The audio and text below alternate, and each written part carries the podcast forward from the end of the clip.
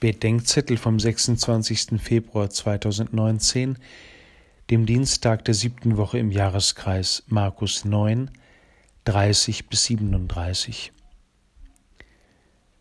Schon zum zweiten Mal kündigt Jesus sein Leiden an. Die Jünger verstehen nicht, sind geniert und trauen sich nicht zu fragen. Nach dem Weg nach Kapharnaum fragt er sie nach ihrem Gespräch unterwegs, und sie sind nochmal geniert, weil sie darüber sprachen, wer von ihnen der Größte sei.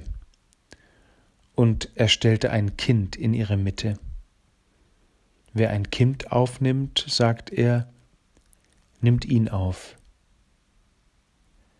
Heute Nacht wurde mir ein Kinderzimmer als Gästezimmer freigeräumt, auf dem grünen Kinderschreibtisch hat meine kleine Gastgeberin, sieben Jahre, ein leuchtendes Kreuz aufgemalt, daneben ein bezopftes Mädchen mit einem Kopf, der ein Herz ist.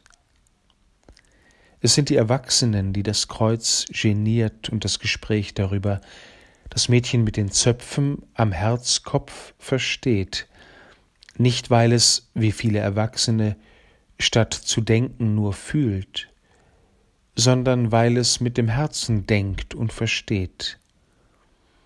Das Kind versteht und kann oft auch sagen, was die Erwachsenen verdrängen, dass es ein Leiden aus Liebe gibt und dass die denkende Liebe versteht.